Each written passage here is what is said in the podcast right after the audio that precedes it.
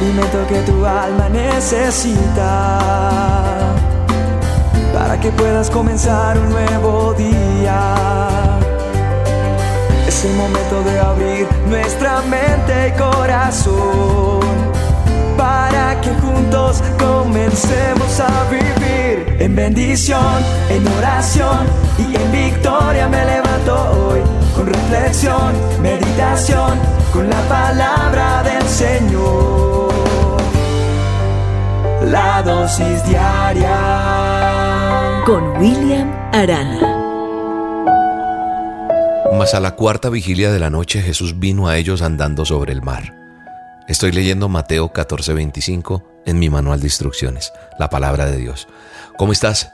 Bienvenido a esta dosis diaria. Bueno, leyendo este, este versículo de Mateo, el versículo 25 del capítulo 14, veo cómo Jesús y sus discípulos habían terminado de alimentar a más de 5.000 personas.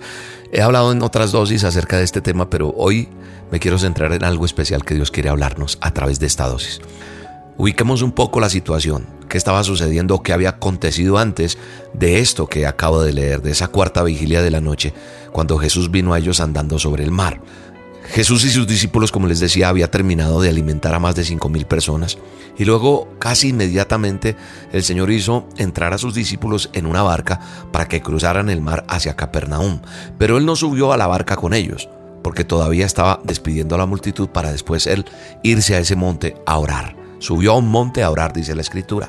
Y dice Mateo 14, 24 que la barca estaba en medio del mar azotada por las olas. Es decir, estaban en problemas porque el viento era contrario, había una fuerte tempestad, había una borrasca terrible, la situación era bien complicada. Los discípulos estaban enfrentando un problema gigante, luchando por sobrevivir. Era, era tenebroso, eso ponía los pelos de punta. Sin embargo, Jesús, quien conoce todos los problemas que sus hijos atraviesan, no fue al instante a socorrerlos. O sea, tuvieron el problema y de una llegó Jesús. No, y Jesús andaba con ellos. Esperó hasta la cuarta vigilia, según lo que acabo de leer esperó hasta ese momento para ir a ayudarlos. ¿Qué significa esto? ¿Qué es eso, William? Entonces quiero explicarte de la mejor manera. Que el Señor fue entre las 3 y las 6 de la mañana cuando miramos que es esa cuarta vigilia. Esto quiere decir que los discípulos estaban naufragando entre las 9 y 12 horas en medio del mar. Duraron como ese tiempo, entre 9 y 12 horas, en ese problema, en esa situación, en esa gran tempestad. Ahora yo quiero que te imagines cómo estuvieron los discípulos durante ese tiempo con mucho miedo, ¿cierto? Desesperados, porque no sabían qué hacer. Yo me imagino que gritaron, eh, llamaron a Jesús, ¿dónde estaría para que los ayudara? Porque ellos eran testigos de los milagros que él hacía. hacía unas horas atrás había multiplicado la comida y le dio a comer a miles con unos panes y con unos peces.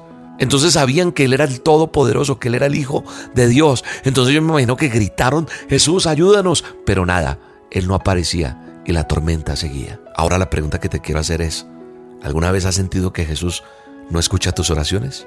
De pronto has clamado por tu situación y parece que, a Jesús como que no le importan tus problemas. Estás hoy atravesando una situación que dices, como que Dios ya se olvidó de mí, como que yo no le importo, o he fallado tanto que ya ni me quiere escuchar. ¿Te has sentido que esas oraciones no suben del techo de tu cuarto?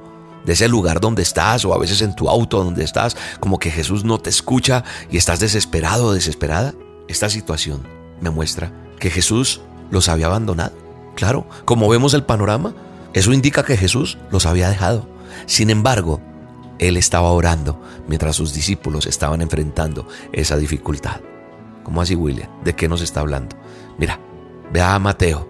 Sí, vayamos a Mateo 14, 22 y 23. Miremos un momentico eso. Mira lo que dice. Enseguida Jesús hizo a sus discípulos entrar en la barca e ir delante de él a la otra ribera, entre tanto que él despedía a la multitud. Y dice el verso 23, que Jesús despidió a la multitud y dice que subió al monte a orar aparte. Y cuando llegó la noche, estaba allí solo. ¿Qué estaba haciendo? Orando. Eso estaba haciendo Jesús. Estaba clamando. Entonces, pareciera por el panorama que se ve que Jesús los ha abandonado pero no. Él estaba orando mientras sus discípulos estaban enfrentando esa dificultad. Dios no puede abandonar a sus hijos. No los puede dejar solos porque son creación suya. Él no te ha abandonado. Él te ama. Quizás, al igual que a los discípulos, Estás en medio de ese problema, de esa tempestad, luchando con temor por lo que está pasando, por lo que pueda pasar. Tal vez sientes que Dios te ha abandonado o te ha dejado luchando solo, pero eso no es verdad. Porque aunque tú no veas al Señor o no sientas su presencia por la circunstancia que estás atravesando, Él no dejará de protegerte. ¿Sabes qué dice Romanos 8:34 que me encanta? Mira lo que dice, entonces, ¿quién nos condenará? Nadie porque Cristo Jesús murió por nosotros y resucitó por nosotros, y está sentado en el lugar de honor a la derecha de Dios e intercede por nosotros. Él lo que me está diciendo es que su sacrificio que hizo por nosotros y que murió y resucitó por ti y por mí, Él no va a echar a la borda eso. Él nos va a cuidar, jamás nos va a abandonar. Y no siempre va a venir a ayudarnos a la primera o segunda plegaria que hagamos, a la primera o segunda oración, como dice, ni en la primera ni en la segunda o tercera vigilia, sino en la cuarta. Yo solo te quiero decir con esta dosis que tengas fe, que confíes que Él va a llegar y va a solucionar tu situación. Dice la Biblia que cuando ellos subieron en la barca, se calmó el viento.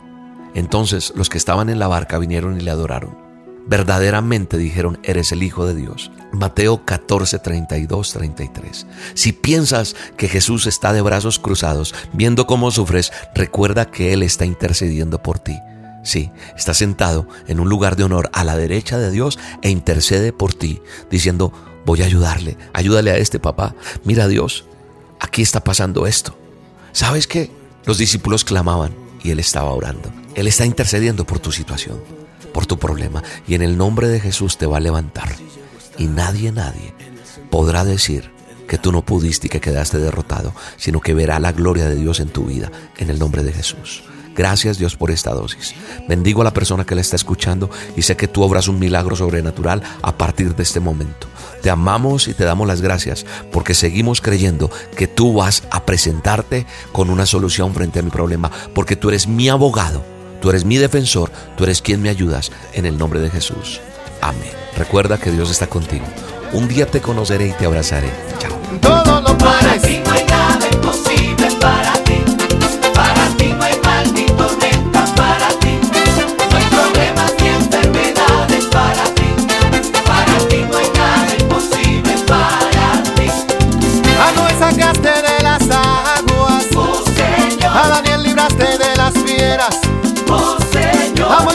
Abriste el mar rojo.